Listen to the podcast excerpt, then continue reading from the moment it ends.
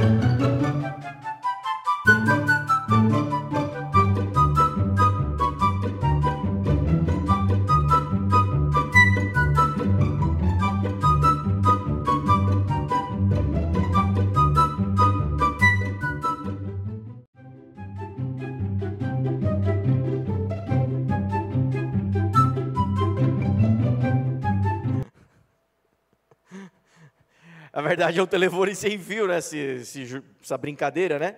O famoso telefone sem fio.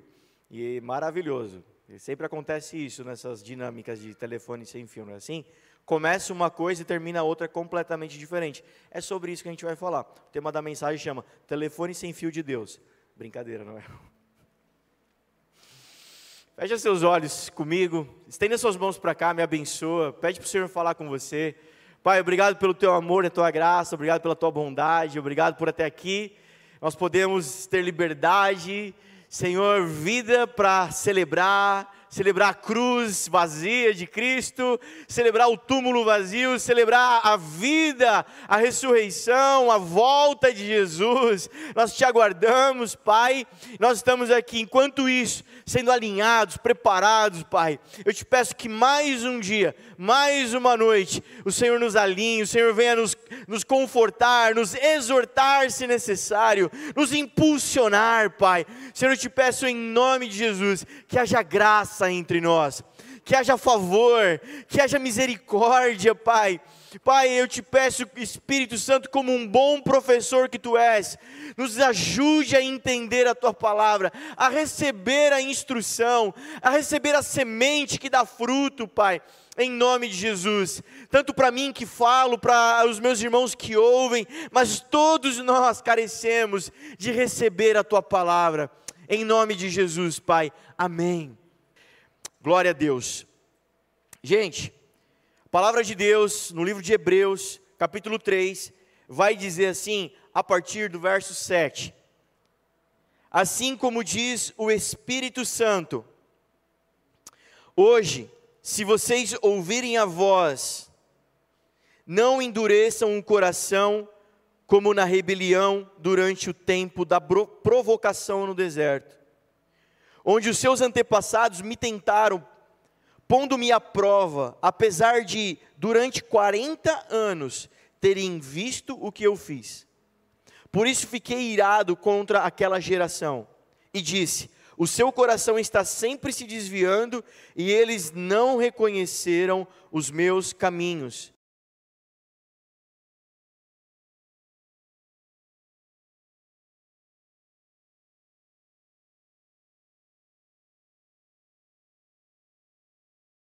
Ao contrário, encorajem-se uns aos outros todos os dias, durante o tempo que se chama hoje, de modo que nenhum de vocês seja endurecido pelo engano do pecado, pois ah, passamos a ser participantes de Cristo, desde que, de fato, nos apeguemos até o fim à confiança que tivemos no princípio. Por isso é que se diz: se, você, se hoje vocês ouvirem a sua voz, não endureçam o coração como na rebelião. E todos os que Moisés tirou do Egito, contra quem Deus teve, esteve irado durante 40 anos, não foi contra aqueles que pecaram, cujos corpos caíram no deserto, nunca haveriam de entrar no seu descanso, não foi aqueles que foram desobedientes. Vemos assim que, por causa da incredulidade, não puderam entrar. Amém? Até aqui.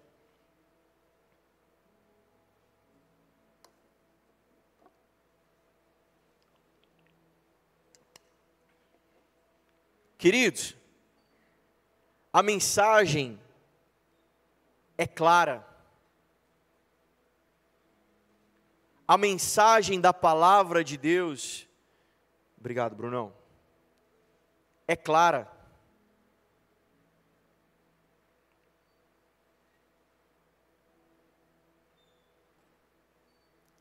A vontade de Deus é clara. Ela é a Bíblia Sagrada. Amém? Eu me fiz uma promessa esse ano. De ser alguém que fala as coisas mais óbvias do mundo. E você já reparou, eu não preciso nem perguntar quem, mas é, é, é fato, nos nossos dias modernos que vivemos, em 2023, que as redes sociais e o conteúdo que lá é, é disponível, disponibilizado para nós, é consumido por praticamente todos nós aqui, todas as pessoas, todos os cristãos, por exemplo, consomem conteúdo cristão na internet, nas redes sociais e etc. E você já reparou que o que mais falta, talvez, nesse conteúdo seja falar o que é óbvio? Você já reparou que todo crente gosta de lacrar? A, né? A crentaiada gosta do que? Gosta de lacrar, tirar um coelho da cartola. Aquela boa e aquela velha frase de efeito, que você fala assim, uou. Não é isso? Lindo. Mas eu queria só pregar o óbvio aqui essa noite. Eu só queria que a gente parasse, nós, porque olha só, o que a gente está fazendo aqui é dinâmico. Eu sei que parece um monólogo, mas na verdade o certo mesmo era para ser um diálogo. E talvez nem entre eu e você, talvez mais entre o Espírito de Deus e você e nós. Então o que nós estamos fazendo aqui é uma conferência. Amém? Mas cadê o morada? Cadê o Rodolfo Abrantes? Que conferência fajuta é essa? É uma conferência, todos os domingos que nós nos reunimos, todo PG, nós abrimos a palavra e conferimos o que ela diz. Uau, temos um problema de política no nosso país. O que a palavra diz? Vamos conferir? É o que nós estamos fazendo. Eu e você juntos essa noite nós vamos nos debruçar na palavra, abrir o livro, ler as escrituras e discernir o que ela está dizendo. Amém, gente? Então vamos fazer isso juntos.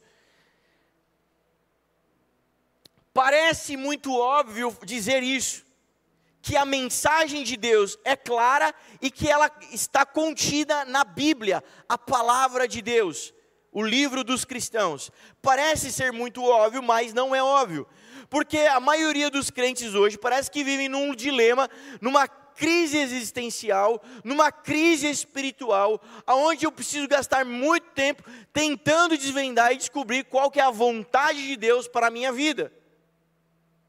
E isso não é algo que deve ser desvendado, descoberto, algo que demanda de tanto esforço assim. Basta você ler a palavra de Deus. Parece que é algo muito místico, parece que é algo que eu preciso participar de algumas conferências, de alguns eventos muito chapados de, de, de pentecostalismos, ah, de, de espiritualidades, e aí eu vou chegar num auge e tal, vou colocar uma marca nessa régua tão alta que eu vou gastar muito tempo tentando subir para ver se eu consigo descobrir qual que é o propósito da vida e o sentido de Deus para nós. Já foi revelado, já está aqui, já está disponível. E parece que há algo até de nobre nisso. Poxa, que legal, pelo menos a pessoa está gastando tempo, ela está buscando, ela está orando, ela está indo para os eventos, ela está indo atrás. É, parece até algo interessante e nobre, mas no fundo acaba não sendo. Porque todas as vezes que eu colocar um intermediário no meio, alguém entre eu e o Senhor, nós teremos problemas. Já está aqui, já está disponível. Já está aqui. Já está, é, é só abrir o livro. É, é só deixar que essa palavra leia você, você a leia, que você examine ela e ela te examine. Basta que você passe a desfrutar e a correr essa jornada chamada Palavra de Deus. Amém? Amém mesmo? Até aqui está comigo. Não se perdeu, não se desviou, não tirou o foco em nada. Amém. Palavras de Hebreus capítulo 3, quando vocês ouvirem a voz e essas palavras aqui, não é do autor de Hebreus, são palavras do Espírito Santo. Quando ouvirem a voz de Deus, não endureçam o seu coração. Como discernir se o que eu estou ouvindo é a voz de Deus ou não é a voz de Deus? A voz de Deus emana da palavra de Deus.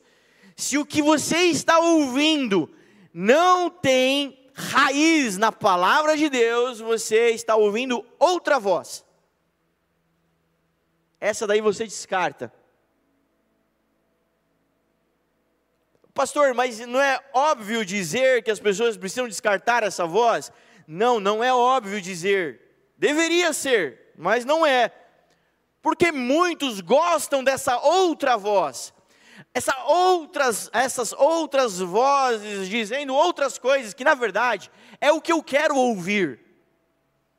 Elas me agradam mais, elas me seduzem mais, elas fazem mais sentido para o meu contexto de vida.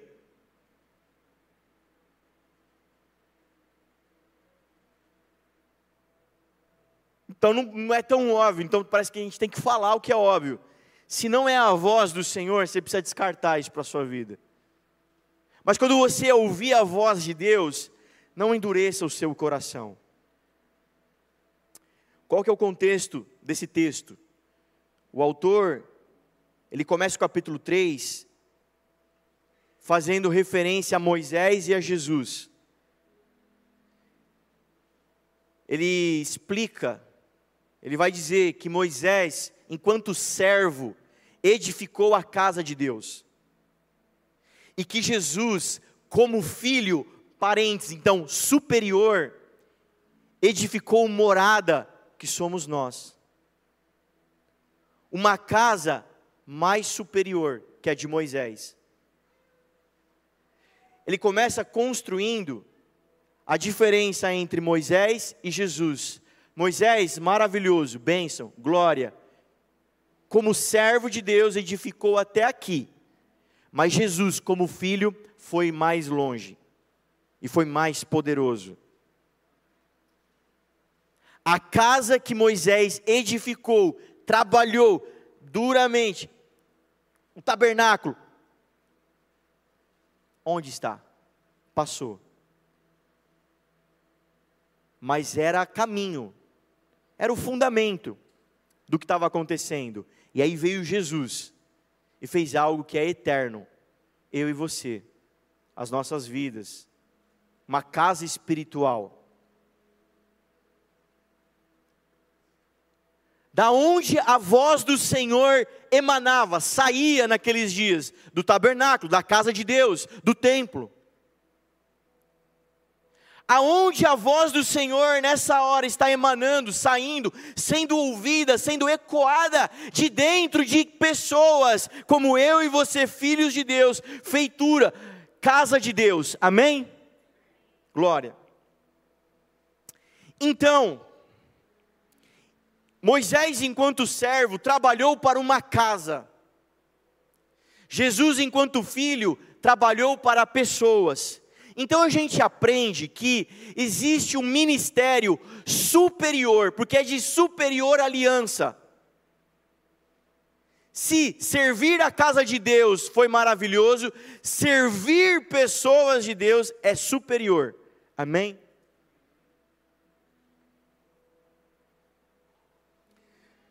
Quando ouvir a voz do Evangelho, não endureça o seu coração.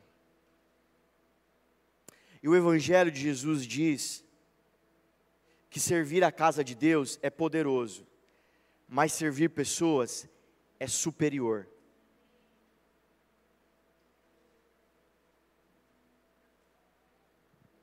Vou falar de novo para dar tempo de você anotar. Quando você ouviu o Evangelho de Cristo, o Evangelho do Novo Testamento, a boa notícia, não endureça o seu coração. E o Evangelho diz que servir a casa de Deus é bom, mas servir pessoas é superior.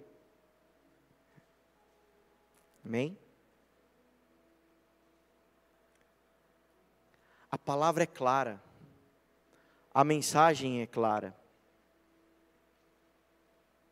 A mensagem para as nossas vidas e a vontade de Deus para as nossas vidas é revelar o Pai na terra.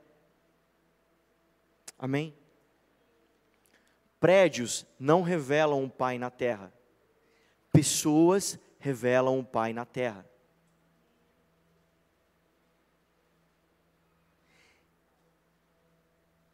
Reuniões não necessariamente revelam um Pai na terra, pessoas revelam o Pai na terra. O Evangelho e a vontade de Deus é clara, é só você ler a Bíblia qual é a vontade de Deus para a minha vida? Que através de você, o Deus Pai seja revelado na terra. Amém?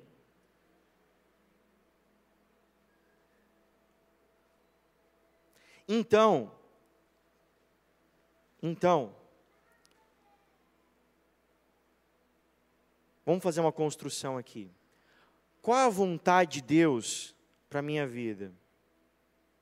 A vontade de Deus é que você cresça, se case e tenha uma família.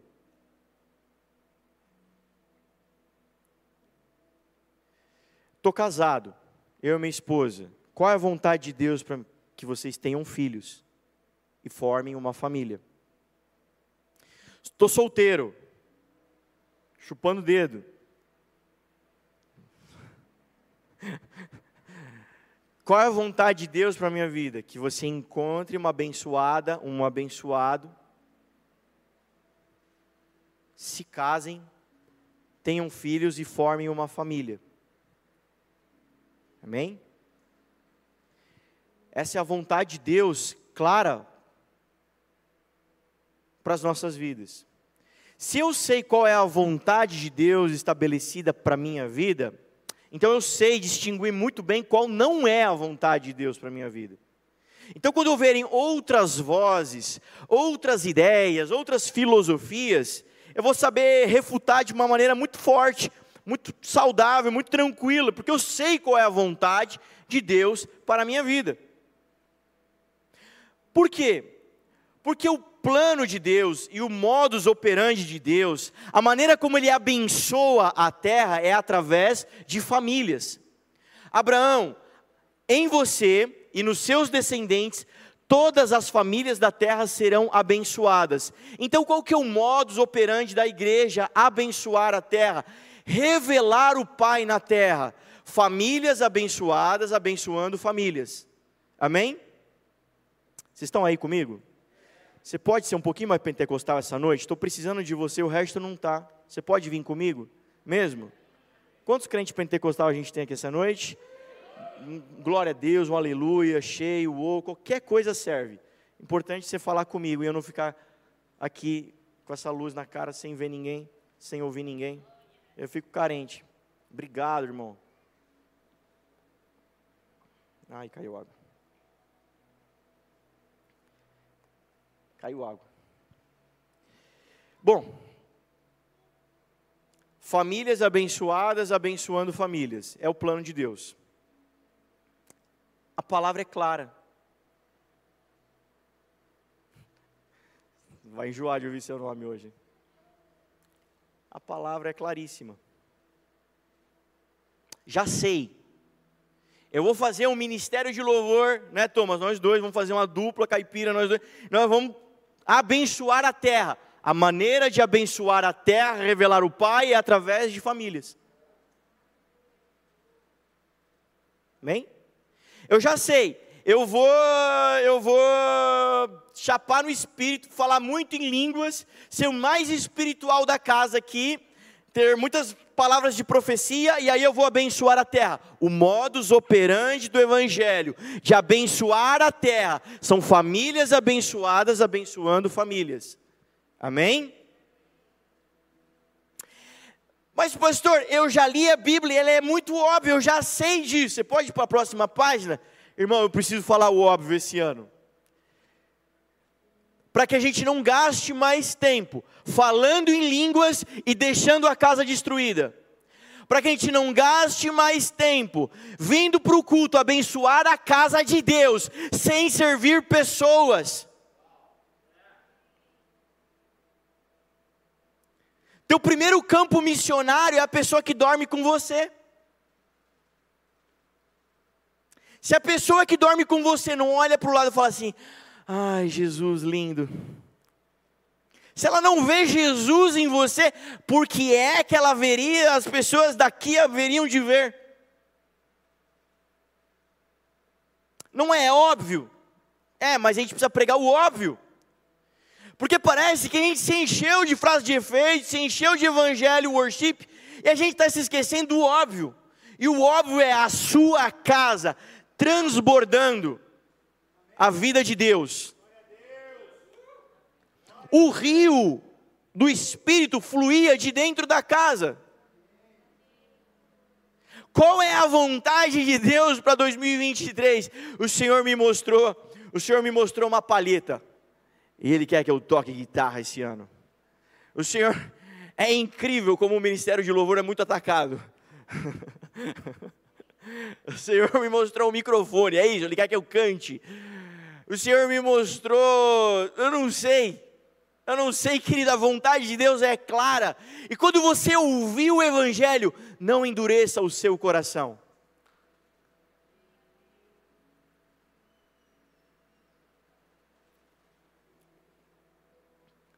Famílias quebradas, o coletivo de famílias quebradas se chama-se Igreja Quebrada famílias abençoadas, se chama, o coletivo se chama igreja abençoada.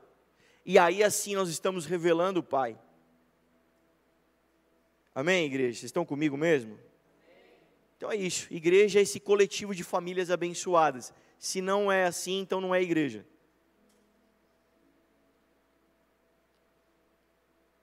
O evangelho por si só é poderoso. Quando a gente viveu o Evangelho, a gente vive o Evangelho, exala o Evangelho, isso é poderoso. Isso é evangelístico. Isso, isso, isso é uma bomba no inferno. É o suficiente, o Evangelho é poderoso. Vamos viver o Evangelho em 2023. Quem está comigo, amém?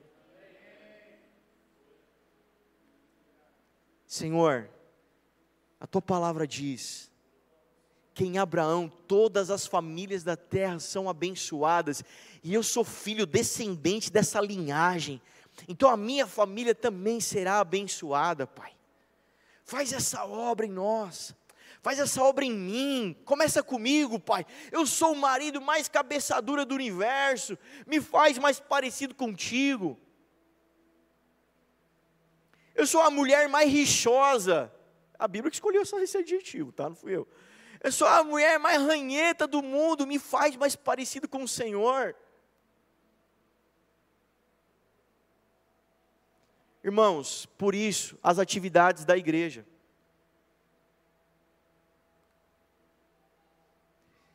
Pastor, o que nós podemos fazer para que as famílias sejam mais abençoadas? Para que a igreja seja abençoada, e aí então o mundo seja abençoado. Pastor, o que nós podemos fazer? Já sei, vamos cuidar da saúde das pessoas, porque as pessoas estão doentes. As pessoas estão com doenças emocionais, elas estão, elas estão carentes, elas estão precisando de um, um renovo. Por, já sei, vamos fazer então, vamos fazer palestras sobre saúde, vamos incentivar elas a se cuidarem. Pastor, o que mais a gente pode fazer? Nós podemos orar por cura. Ótimo, vamos fazer cultos e reuniões com pretexto, para a gente ter a oportunidade de um orar pelo outro e abençoar o outro, e que haja cura sobrenatural entre nós. Pastor, o que mais que a gente pode fazer? A gente pode ensinar a palavra, já sei, vamos ensinar a palavra. Irmãos, eu não sei, tem muitas atividades, se você tiver mais uma ideia maravilhosa, me procure. Mas nós estamos engajados numa guerra, em curar as nossas casas, os nossos corações, em sermos fortalecidos, sarados, libertos, para então abençoar mais famílias nessa terra. Eu quero te convocar a se engajar nessa guerra. Eu não estou te convidando para você participar de atividade, eu estou te convocando a fazer parte dessa guerra em 2023. Eu não sei se você vai se lembrar de uma ministração do pastor Régito, mas eu quero refrescar a sua memória. Ele usou uma ilustração que eu faço questão de te relembrar. Aqui não é um navio de cruzeiro, onde você tem 10% trabalhando lá embaixo e 90% no convés tomando sol. Isso aqui é um navio de guerra. Cada um aqui tem uma arma para carregar. Qual que foi que o Senhor te deu? Uma vez um pastor amigo usou essa ilustração, eu era bem jovem, eu guardei para sempre essa ilustração. Ilustrações são maravilhosas, né?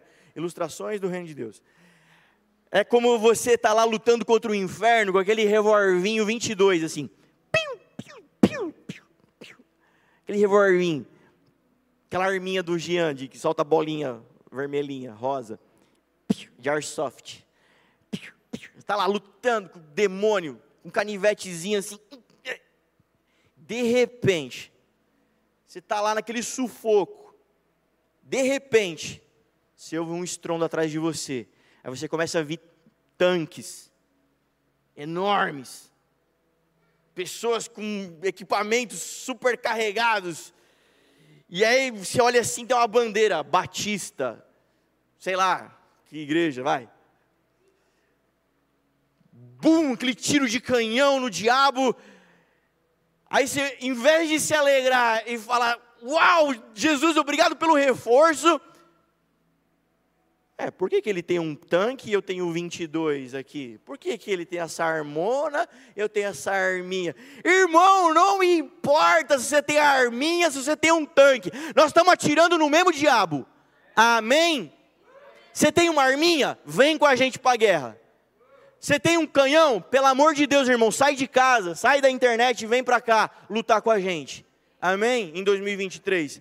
Sabe por quê? Você precisa fazer uma escolha: é uma igreja para frequentar ou é uma família para pertencer? Sabe como é que era no deserto? A guerra contra Amalequitas? Se você continuar lendo o livro aqui, vai falar disso. Eram famílias lutando. Israel era feito de famílias. Famílias lutam a guerra contra o inferno. Amém, queridos? Amém mesmo? Vem, vem, vem com a gente. Eu estava meditando sobre isso. Obrigado, filho. Estava precisando desse biscoito aqui. Deus te abençoe, filho. Nada como um biscoito de polvilho no meio da pregação, né? Para dar aquela animada, dar aquela vitaminada no pai. Obrigado, filho. Você está comigo, filho. Queridos, fazer um parênteses aqui, ó. Ninguém vai para o inferno pelo jeito que morreu. Não é isso que a gente trabalhou sexta-feira? A gente estava falando sobre suicídio. Né, desconstruindo. Ah, as pessoas que morrem de suicídio, né? Se suicidam, elas vão para o inferno, tem, tem direito a perdão. A gente estava desconstruindo isso. Ninguém vai para o inferno pelo jeito que morreu, mas pelo jeito que viveu. Então, por exemplo, aqueles casos de pastores, são salvos, são homens de Deus, mas tem um índice alto né, de suicídio de pastores, né? Alguém salvo, homem de Deus, de repente, por uma doença, uma enfermidade, enfim, um contexto complexo que é, que envolve, a pessoa tirou a própria vida nesse, nesse quadro. Ela vai para o inferno? Não, ninguém vai para o inferno pelo jeito que morreu, mas pelo jeito que viveu. Querido, eu não sei se você sabe, quando ouvirem o Evangelho, quando ouvirem a voz de Deus, não endureça o seu coração o Evangelho não se trata sobre perder salvação. Está aqui Jesus, eu não perdi a salvação, cheguei até o fim. O Evangelho não se trata de perder salvação, se trata de perder a vida. Esse ano, querido, quem quiser ganhar a sua vida, a perderá. Mas quem perder a sua vida, a achará. Querido, esse ano, tira o mofo tira as teias de aranha, em nome de Jesus. Tira as travas, tira as a mordaça. Ai, Senhor, o pastor, o diabo colocou um cadeado na minha boca, o diabo colocou uma corrente no meu pé. Isaías 61, o Espírito de Deus está sobre mim, que me ungiu para levar liberdade ao cativo, libertação ao cativeiro. Essa palavra já é sobre a sua vida. Diga para um passarinho que viveu a vida toda numa gaiola que voar é errado e ele vai concordar com você.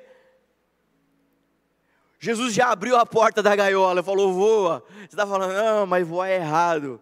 Mas eu acho que eu não nasci para voar. Querido, mentira do inferno. Você já foi ministrado, eu tenho certeza. Eu estou olhando aqui, ó, só tem gente abençoada aqui. Em nome de Jesus. Esse ano é um ano que você vai se engajar na guerra. Esse ano é um ano que você vai perder a sua vida mas vai aumentar o galardão, amém? Vai aumentar o galardão. Quando chegar lá no céu, eu sempre troquei essa ideia com o Senhor, brincadeira. Ilustração do reino de Deus. Quando chegar lá no céu, eu falei, queria que tivesse uns três para carregar minha coroa. Tão grande. Cheia de pedra preciosa. De quem é aquela coroa ali? É do apóstolo Paulo. Uau!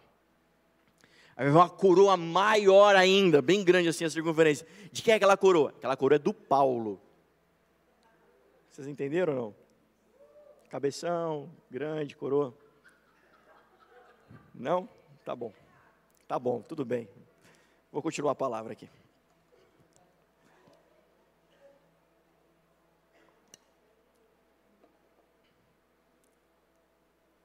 É isso. Posto essa introdução, o texto está falando sobre a dureza de coração. E ele dá a dica.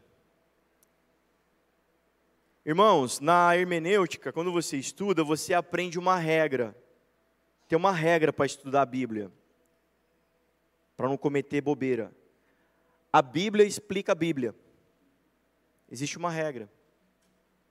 Está escrito isso na Bíblia. Aonde tem a explicação? Sabe por quê? Porque a gente já minimiza muito erro para não ter que ficar alguém inventando o coelho da cartola. Já tá a palavra, já tem a explicação na palavra. Como que alguém cria uma dureza no coração? Ah, eu acho que é pecado. Ah, eu acho que é pornografia. Ah, eu acho que é essas pessoas que ficam falando mal das outras. A palavra está explicando como é que cria um coração duro. Tudo que eu falei é errado. Mas sobre dureza de coração, a palavra está ensinando explicando para a gente. A palavra está exortando, está dizendo que tem gente que quando ouve a voz do Espírito, elas endurecem o coração, elas fecham o coração. Existe um tipo de gente assim. E como diria o apóstolo Paulo, cada um examine-se a si mesmo. Como que tem um coração duro? Com incredulidade. Amém? E o que é incredulidade? A Bíblia explica a Bíblia. Ele faz uma analogia, ele faz uma citação de Êxodo, capítulo 17. Você sabe qual é a palavra de Êxodo, capítulo 17? Eu conto para você.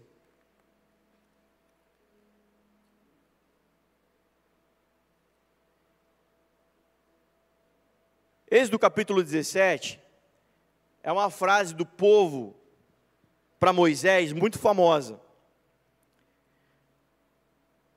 E reclamou, o povo estava sedento e reclamou para Moisés: Por que nos tirou do Egito? Foi para, para matar de sede a nós, aos nossos filhos, aos nossos rebanhos?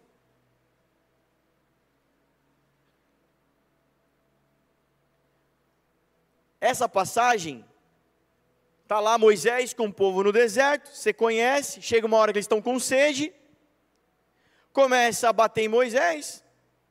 A palavra diz que Moisés vai falar com Deus e fala assim: Eu estou a ponto de ser apedrejado aqui, faz alguma coisa, me ajuda. E Deus fala com Moisés, fala: Moisés, vai até o Monte Oreb, na rocha do Monte Oreb, você vai ferir a rocha, da rocha vai sair água. Monte Oreb você deve conhecer, se você é pentecostal assembleano porreta, desde criança, lá no Monte Oreb, a sarça ardia. Quem lembra dessa musiquinha? Obrigado pela sua vida, assembleano porreta. Lá no Monte Oreb, onde Deus falou através da sarça, ardendo, queimando e não se consumindo. É profético, é um cenário propício Vai lá, Moisés, fere a rocha, da rocha vai sair água. Mas por causa da incredulidade, por causa da reclamação daquele povo, você sabe o que aconteceu? Depois de 40 anos no deserto, esse povo não entrou em Canaã, não entrou para um descanso. Sabe o que é incredulidade? É perder a alegria das promessas futuras pela tristeza das demandas de hoje. Vou falar de novo é perder a alegria das promessas futuras pela tristeza das demandas de hoje.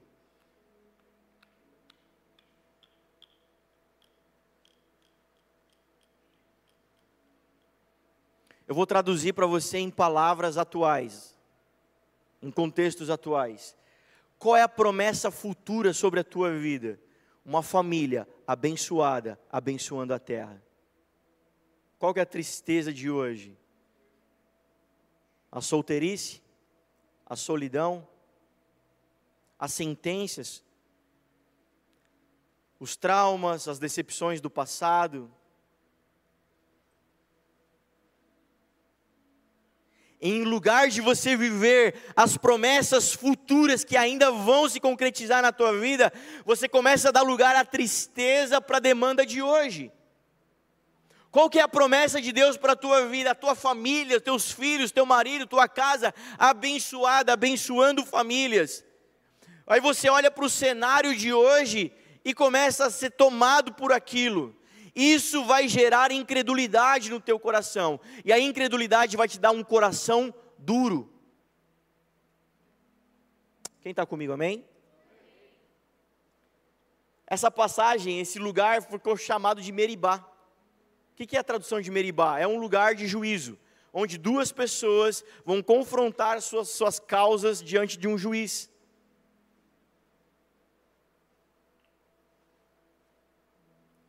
O que é incredulidade? É, Deus não está entre nós. Moisés, chegamos até aqui, agora a gente vai morrer? Ou seja, para aquele povo, Deus não estava entre eles. quando o seu coração for tomado e assolado por demanda tal, ao ponto de você não ver mais saída, e ao ponto de você falar, cara, não tem jeito, não vai dar, não tem como, não tem recurso, não tem condições. É nesse dia que você vai dizer, até aqui nos ajudou o Senhor, ou você vai dizer, Deus não está entre nós. Amém? E aí vai revelar o teu coração.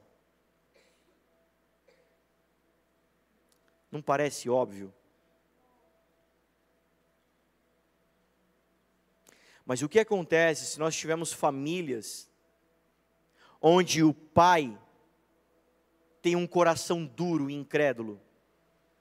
E quando a conta aperta, quando o calo aperta, ele diz: Deus não está entre nós. Nós temos uma família abençoada, nós temos uma família de coração duro. O que acontece quando nas famílias a esposa se irrita com o marido pelas manias, pelo jeito de ser, por não mudar. E ela diz: esse homem não muda, esse homem. Deus não está entre nós. O que vai ser dessa casa?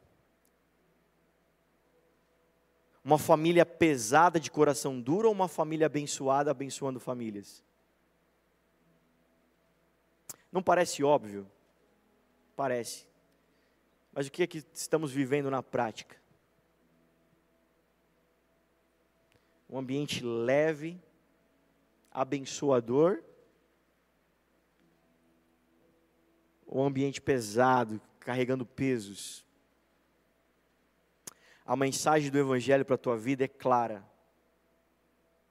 Ele levou sobre si todas as nossas dores e os nossos pesos ele carregou o fardo pesado para que você carregue o leve. A mensagem do Evangelho é clara. É clara. Você precisa fazer uma escolha. Você precisa viver essa vida de verdade. Nós estamos aqui hoje em congregação, congregando, trabalhando você não está sentado de folga aí, você está trabalhando comigo. Seu sovaco está suado? O meu está. Você está trabalhando comigo, você está analisando a escritura, você está analisando o teu coração. Fala, e a minha parte? O que, que eu estou. E eu, Senhor? E eu, Pai? Faz de mim, faz em mim essa obra. Faz em mim essa obra. Como agora há pouco, agora minutos atrás, o Brunão estava testemunhando: se o Senhor fez essa obra em mim, vai fazer nele também. Se o Senhor me mudou, vai mudar ela também. Se, se eu estou aqui, diácono da casa de Deus, da, da família do Senhor, se eu estou aqui transformado, tem esperança, tem jeito para mais gente.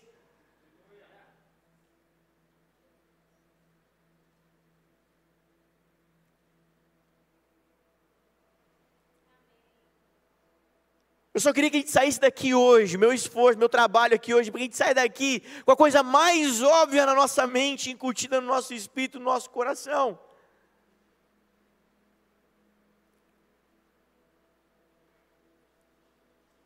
Quando ouvir a voz de Deus, a voz do Espírito Santo, quando ouvir o Evangelho, não endureça o seu coração, dizendo: Deus não está entre nós. E o Evangelho hoje está dizendo para todos nós que há esperança, há jeito, tem solução. Por quê? Porque Moisés trabalhou por uma casa terrena, mas Cristo trabalhou para uma casa eterna, que é eu e é você.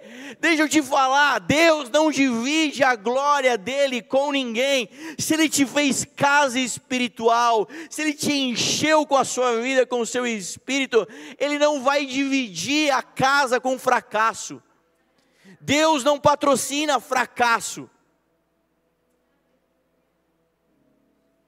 Nós estamos pregando e dizendo, conferindo as Escrituras, dizendo, quando ouvir a voz de Deus, não fecha o seu coração, porque essa é a verdade, essa é a palavra de Deus. Quem está comigo, amém?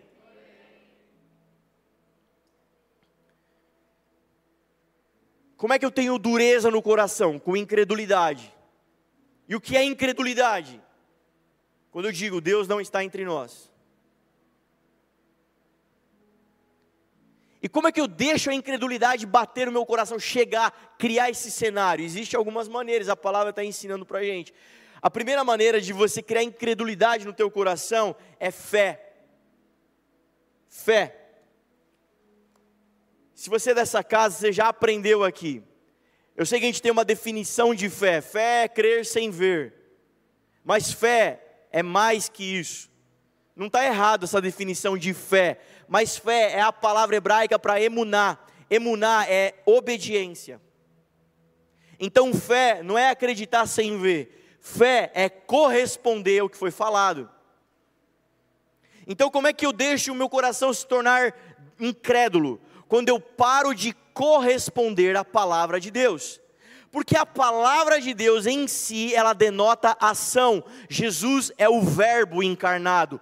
Como todo verbo denota ação. Ele é o logos de Deus, ele é o verbo dos verbos. Ele é o pai dos verbos. Ele é o verbo.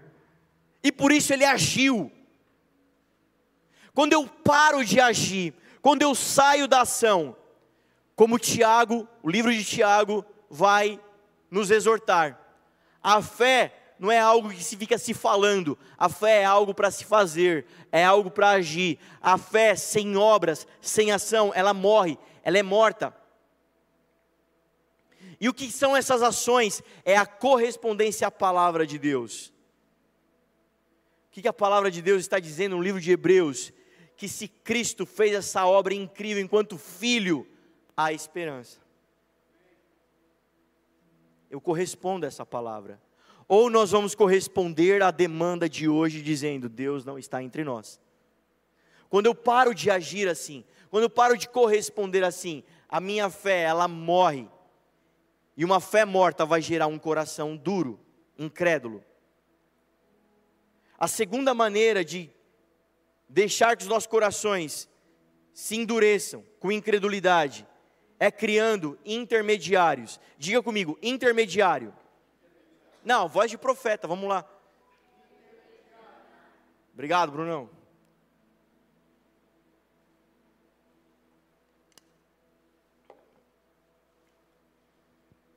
Apocalipse capítulo 2, verso 29.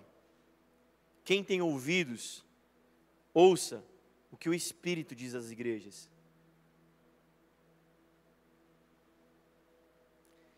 Quando eu continuo ouvindo a palavra do pastor e paro de ouvir a palavra do Espírito, eu crio um intermediário e o meu coração começa a se endurecer. Tem duas maneiras de você ouvir esse sermão: de forma natural, ouvindo a palavra do pastor, de forma espiritual, ouvindo a palavra do Espírito. Não é assim, igreja? Pastor fala A, o Espírito já fala B, C, D dentro de você. Ele ministra dentro de você. Não é assim? Quem tem ouvidos, ouça o que o Espírito diz às igrejas. Sabe por quê? Porque a Bíblia explica a Bíblia. A Bíblia explica a Bíblia. Porque a própria, própria Bíblia diz que existe um tipo de gente que, tendo ouvidos para ouvir, não ouve. E por isso em Apocalipse ele diz: quem tem ouvido, ouça. Porque existe um tipo de gente que, tendo ouvidos para ouvir, não ouve. Quem são essas pessoas? E aí, quem não tem um ouvido para ouvir, precisa que alguém ouça e lhe replique. Ouça o que o Espírito está dizendo e diga para ela o que tem que ser feito. Porque não tem um ouvido para ouvir. Quem é esse tipo de gente que a palavra diz que é assim? O idólatra que fazem para si imagens de esculturas, que tendo olhos para ver não enxergam, ouvidos para ouvir não ouvem, braços, mas não alcançam, pés, mas não andam. Torne-se iguais a eles todos que o adoram. Então, quem adora uma imagem, quem é um idólatra, se torna como ele. Tem ouvidos, mas não ouve. Tem pés, mas não sai do lugar Tem braços, mas não toca ninguém. Tem olhos, mas é tapado, não enxerga um palmo à frente do nariz. E quem é o idólatra? É quem faz de si mesmo o fim para todas as bênçãos. Esse é o idólatra. É um amante de si mesmo. Pastor, fala em contextos gerais mais modernos para eu entender. Eu vou te dar uma ilustração para você entender que é um idólatra. Por exemplo, na igreja a gente tem muito idólatra. Principalmente no serviço da igreja, a gente tem muito idólatra. Se revela, né, na verdade, o coração do idólatra. Porque ele diz assim: Eu amo servir. Você ama servir, irmão? Glória a Deus. Você pode lavar o banheiro? Fala, não. Eu amo servir orando pelas pessoas. Porque é o que eu gosto de fazer. Então, na verdade, o fim dessa bênção não é para o outro, é para você mesmo. Eu amo servir tocando guitarra. Irmão, dá para tocar aquela da Cassiane? Não, que da Cassiane não, pô. Eu gosto de tocar do Rio Song. Essa daí eu não vou tocar. Porque eu gosto de tocar a música que eu gosto, pô. A que eu não gosto, eu não gosto de tocar.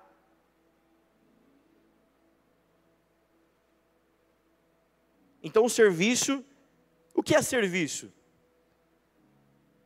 Tem três pessoas no cenário do serviço: quem está abaixo de você, você e quem está acima de você. Vou te dar uma dica: tem um só deles que você não serve. Você mesmo. Ou você está servindo quem é mais novo, quem acabou de chegar, ou você está servindo a um líder, alguém mais velho, alguém que está ali cuidando de você. Irmão, você pode fazer isso para mim? Pô, glória a Deus. Bora. Quando o serviço é para você, revela um coração idólatra. Tem ouvido para ouvir, mas não ouve, precisa de um intermediário. E quem precisa de um intermediário cria um coração duro. Vocês estão comigo mesmo? Sério mesmo? Eu já estou terminando.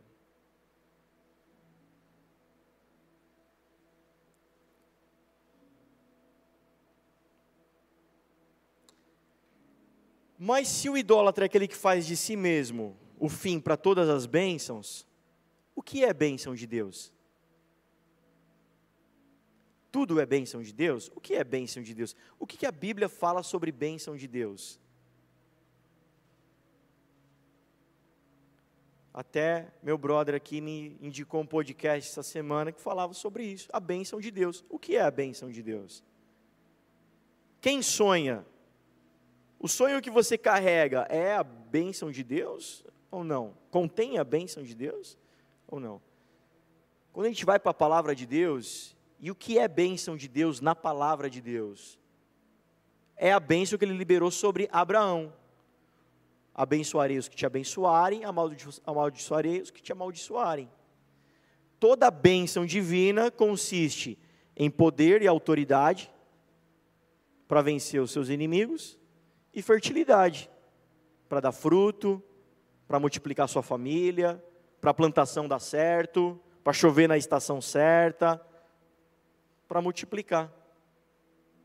Só que em Abraão, diferente de todos os outros deuses, Deus faz algo diferente. A minha bênção sobre você, Abraão, e sobre Isaac, Jacó e todos os seus descendentes, que fala de nós também, inclusive Jesus.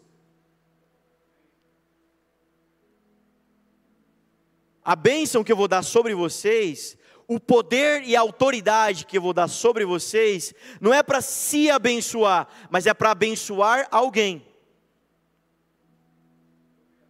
A fertilidade que eu vou dar sobre vocês não é para se abençoar, mas para abençoar alguém, multiplicar alguém, fazer crescer alguém. O idólatra, ele olha para si, a bênção de Deus, o recurso, o dinheiro, o sonho, o propósito, a vontade de Deus é para mim, para eu viver.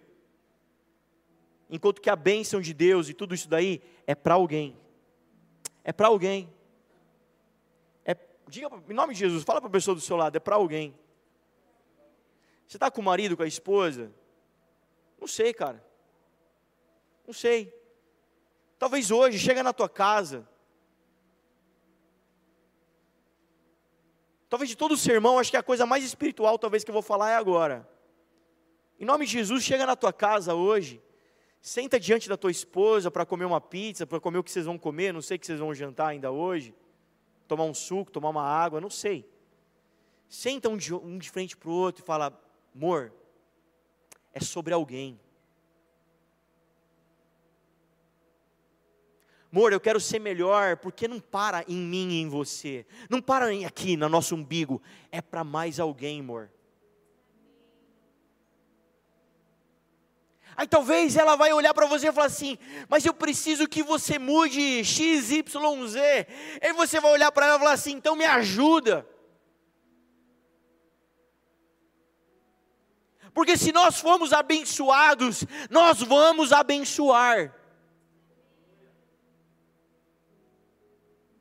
Porque enquanto nós tivermos famílias idólatras, pais, chefes de casa, mulheres idólatras, dizendo: Deus, a minha dor, Deus, o meu problema, Deus, a minha solução, Deus, o meu umbigo, minha necessidade, Deus, nós teremos um lugar doente.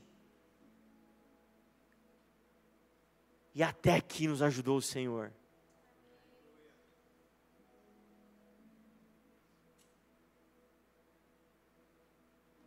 Sabe qual é a graça do Evangelho? Gente que não consegue, gente que não sabe, gente que não nasceu para isso, manifestando o reino de Deus. Mas você precisa corresponder a essa palavra. Se você sair daqui e não fizer nada, isso está gerando em você um coração duro. Amém?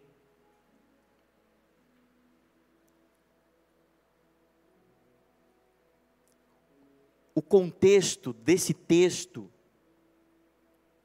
o autor de Hebreus, ele não tirou do nada, ele está citando Salmo 95. Esse texto está lá no Salmo 95, Salmo de Davi. E o Salmo 95 começa com uma convocação à adoração. Vinde, pois, e voltemos ao Senhor, adoremos ao Senhor, vinde, celebremos ao Senhor. Vinde, vamos olhar para Ele, não vamos olhar para nós. Sabe quando você vai ter vontade de matar teu marido? Quando você começar a olhar para a terra, olhar para Ele, comece a olhar para o Senhor. Sabe quando você vai perder a esperança da tua casa, vai perder a esperança da igreja, a esperança da vida, do evangelho, quando você olhar para a terra, quando você olhar para o lugar errado. Mas o salmista está dizendo: vamos olhar para o Senhor, vamos adorá-lo, não vamos adorar a nós, vamos adorar a Ele, vamos olhar para Ele. Por quê? Porque quando ouvir a voz do Senhor, não endureça o seu coração, como eles fizeram, Deus não está entre nós mas Deus está entre nós. Quem pode dizer isso essa noite junto comigo? Você pode ficar de pé no seu lugar? Sabe qual a terceira maneira de você criar um coração duro?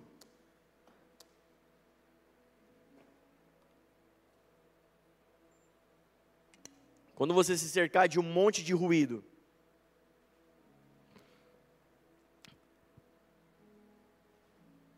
Algum tangedor vai me ajudar aí? Sabe quando? Quando você ouvir muito ruído, mistura, evangelho misturado, maus conselhos,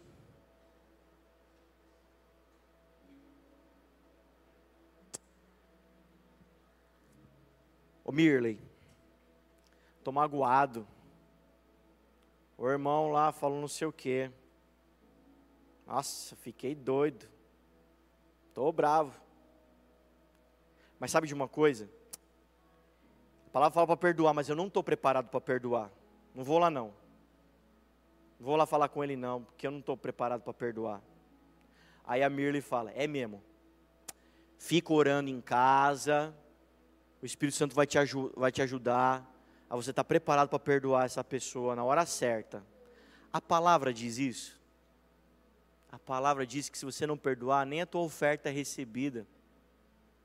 A palavra de Deus, quando você tem uma treta, ela não fala assim, vai numa vigília orar.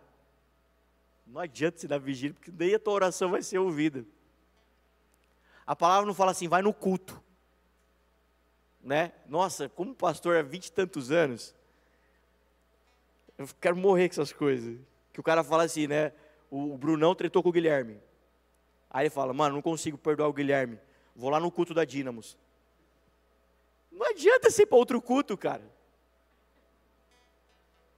A palavra fala para você ir até o Guilherme e se reconciliar com o teu irmão. É você que precisa descer e fazer isso. Eu sei que tem ruídos no meio do caminho. Eu sei. Três, dois. Um. Chegou o violão aí? Pediu para você aumentar.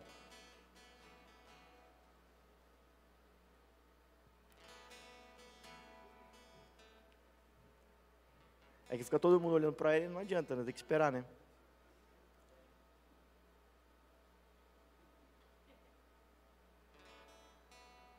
Chegou aí?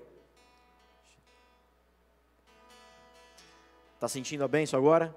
Amém. Então vou continuar.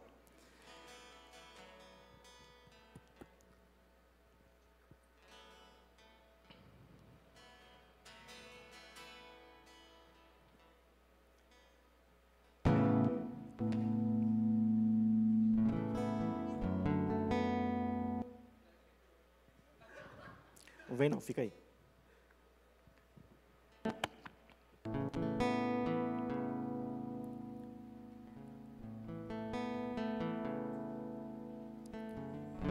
Fala comigo com voz de profeta agora. Agora preciso dos profetas da casa. Fala com voz de leão. Tá acabando. Piada interna, gente, vocês não entenderam. A palavra é clara. Muito clara.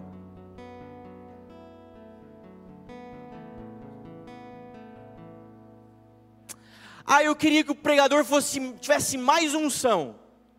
Eu queria que o pregador falasse uma coisa que tirasse lágrimas dos meus olhos. Eu queria que o pregador falasse uma coisa que dentro de mim revirasse o estômago e eu começasse a pegar fogo dentro de mim. Eu te pergunto, para quê? Se não for para você sair daqui e fazer alguma coisa.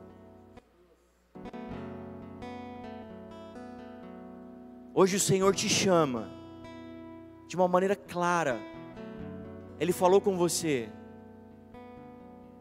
A palavra, nós abrimos a palavra e lemos a palavra sagrada, e a palavra sagrada disse que quando nós ouvirmos, nós não deveríamos endurecer os nossos corações e não fazer nada, pelo contrário, deveríamos com fé, emunar, obedecer, corresponder, fazer alguma coisa.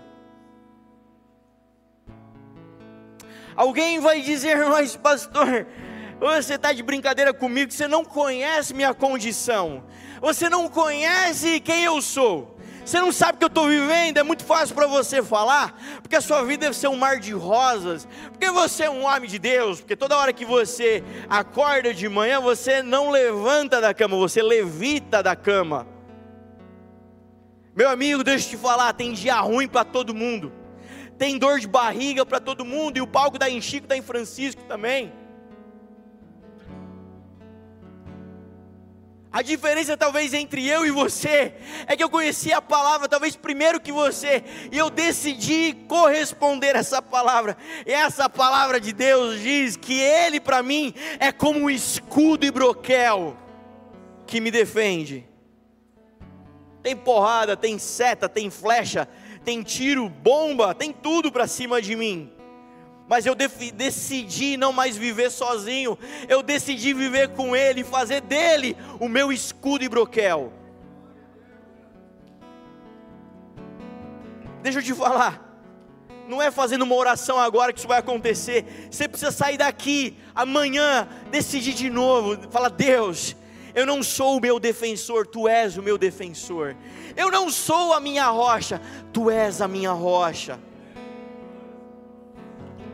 Eu não sou o pão que me alimenta, tu és o pão vivo que desceu do céu que me alimenta. Eu não sou a fonte das águas, tu és a fonte das águas, o rio que alegra a cidade de Deus. Se esse rio alegra uma cidade inteira de Deus, alegra eu e você também mas existem ruídos, misturas, maus conselhos, existe carne, gente dando mau testemunho. Olhar para tudo isso, ficar focado nisso, vai fazer o teu coração se endurecer. Tem gente com dificuldade do teu lado, tem gente na, na luta, na limitação do teu lado. Quando eu olho para o mau testemunho, a, a imaturidade dos meus irmãos, a carnalidade dos meus irmãos, o meu coração se fecha. Mas quando eu volto os meus olhos para o Senhor, quando eu vou, quando eu coloco os meus olhos para os irmãos aqui na terra, para a igreja, para a casa de Deus, para aqui, eu começo a ficar, meu Deus, falta aquilo, falta aquilo outro, o irmão não entendeu nada, aquele lá está aprendendo, eu começo a ficar com meu coração pesado, começo a ficar, eu começo a perder a promessa futura do, de vista e ficar triste com a demanda de hoje. Mas eu preciso, eu, eu, Júnior, eu preciso voltar para dentro do meu quarto, fechar, eu preciso fazer alguma coisa. Entenda, irmão, você precisa fazer alguma coisa. Como é que funciona para você? É no chuveiro? É no carro? É no quarto fechado? Eu não sei, faz alguma coisa, porque a palavra de Deus diz que olharam para Ele e foram iluminados, não ficarão confundidos quando eu olho para o Senhor, eu não fico confundido e perdido. Eu volto a me lembrar das promessas. Eu falo, tá certo, é isso. Está na jornada, está no tempo, está certo, vai acontecer, vai se cumprir, vai chegar lá tem promessas na minha vida, tem palavra, tem profecia na minha vida, tem na dele também, tem na dela também, tem na dela. Aquele que começou a boa obra não vai, ele vai aperfeiçoar, tá tudo certo, Senhor. Tá tudo bem, Senhor mas quando meu coração vai endurecendo, meu coração vai fechando, quando eu vou falando, o Senhor não está entre nós. Sabe o que acontece com esse tipo de gente? A gente acabou de ler. É o tipo de gente que não entra no descanso. E nós queremos entrar no descanso. Sabe como que essa igreja vai entrar no descanso? Quando a tua família entrar no descanso, a família dele entrar no descanso, a família dele entrar no descanso, a sua casa entrar no descanso, a sua casa entrar no descanso, aí nós vamos viver um lugar que vive no descanso. Sabe o que é o descanso de Deus, Thomas? Descanso de Deus não é um momento de paz, sem fazer nada. Descanso para Deus é o princípio do Gênesis, o sexto dia. E Deus viu que tudo era bom e descansou. Deus estava cansado? Não, ele desfrutou da obra consumada, da obra pronta. Quando eu descanso em Jesus, eu desfruto da obra consumada em Jesus. O que, Jesus já preparou? Tudo. Tudo. Tudo. Feche seus olhos. Traz à sua memória agora palavras do Senhor o Senhor falou que ia fazer a sua voz ecoar pelo mundo afora, falou que ia fazer da sua voz ecoar via Spotify, via redes, falou que ia fazer a tua família abençoar famílias, ele falou isso, então ele é fiel para cumprir. Comece a entrar no descanso, tire os ruídos da sua vida, exclui os ruídos da sua vida, exclui as bagunças da sua vida. E volta os teus olhos para o Senhor. Amém? Vai falando com Deus, eu vou terminar com uma palavra de Ezequiel, que diz assim: Você que diz assim, pastor, você não sabe de nada, eu estou no momento da draga, pastor, você não sabe de nada, estou no olho do furacão, pastor, você não sabe de nada, estou cansado pra caramba, não estou descansando, eu estou cansado, pastor, você não, você não sabe o que está acontecendo comigo. Tem uma palavra para você, para a gente terminar, Ezequiel 36: Dar-vos-ei um coração novo, e porei dentro de vós um espírito novo Tirarei de vós o coração de pedra, pesado, incrédulo, e vos darei coração de carne. Porei dentro de vós o meu espírito, e farei que andeis nos meus estatutos e guardeis os meus juízos e os observeis. Sabe o que eu quero dizer com essa palavra? Que a palavra é clara. A palavra é clara, ela está dizendo que a vontade de Deus é que você viva leve e não pesado, com um coração de pedra. Sabe quem tem um coração de pedra? Uma estátua. Uma pessoa de carne não tem um coração de pedra. Só uma estátua tem um coração de pedra. E o Senhor não tem isso para a sua vida. Ele, tem, ele, ele não fez de você um idólatra. Jesus não quer seguidor. Jesus quer um amigo, quer um discípulo. Amém?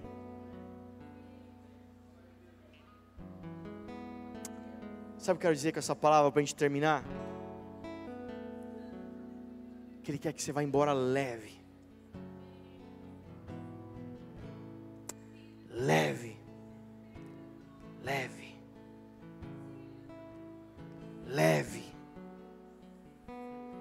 leveza, um coração leve.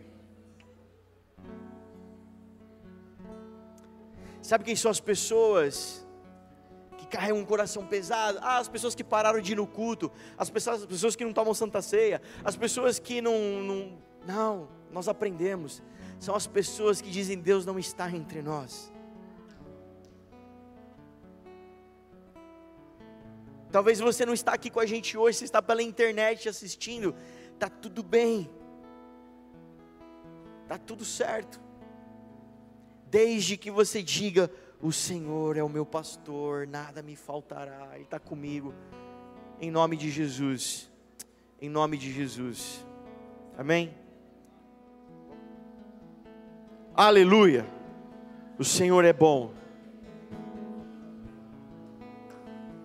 Algumas pessoas estão sendo ministradas ainda. Se você já foi ministrado, já orou, continue abençoando. Abençoe essa casa aqui. Abençoe as famílias dessa casa aqui, em nome de Jesus. Em nome de Jesus.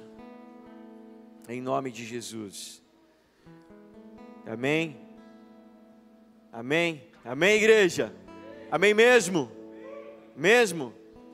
Feche seus olhos mais uma vez ergue as suas mãos, vamos agradecer. Pai, obrigado por esse tempo, essa noite, obrigado pelo teu amor, obrigado pela tua bondade, Jesus. Leva-nos em paz e em segurança para casa. Uma semana, Senhor, abençoada, Pai, e nos ensina o que fazer com isso, Pai. Nos, nos capacita, nos ajuda a ir além, Pai, esse ano, a dar mais um passo, a ir mais, mais longe, Pai, em nome de Jesus, na força do Teu Espírito.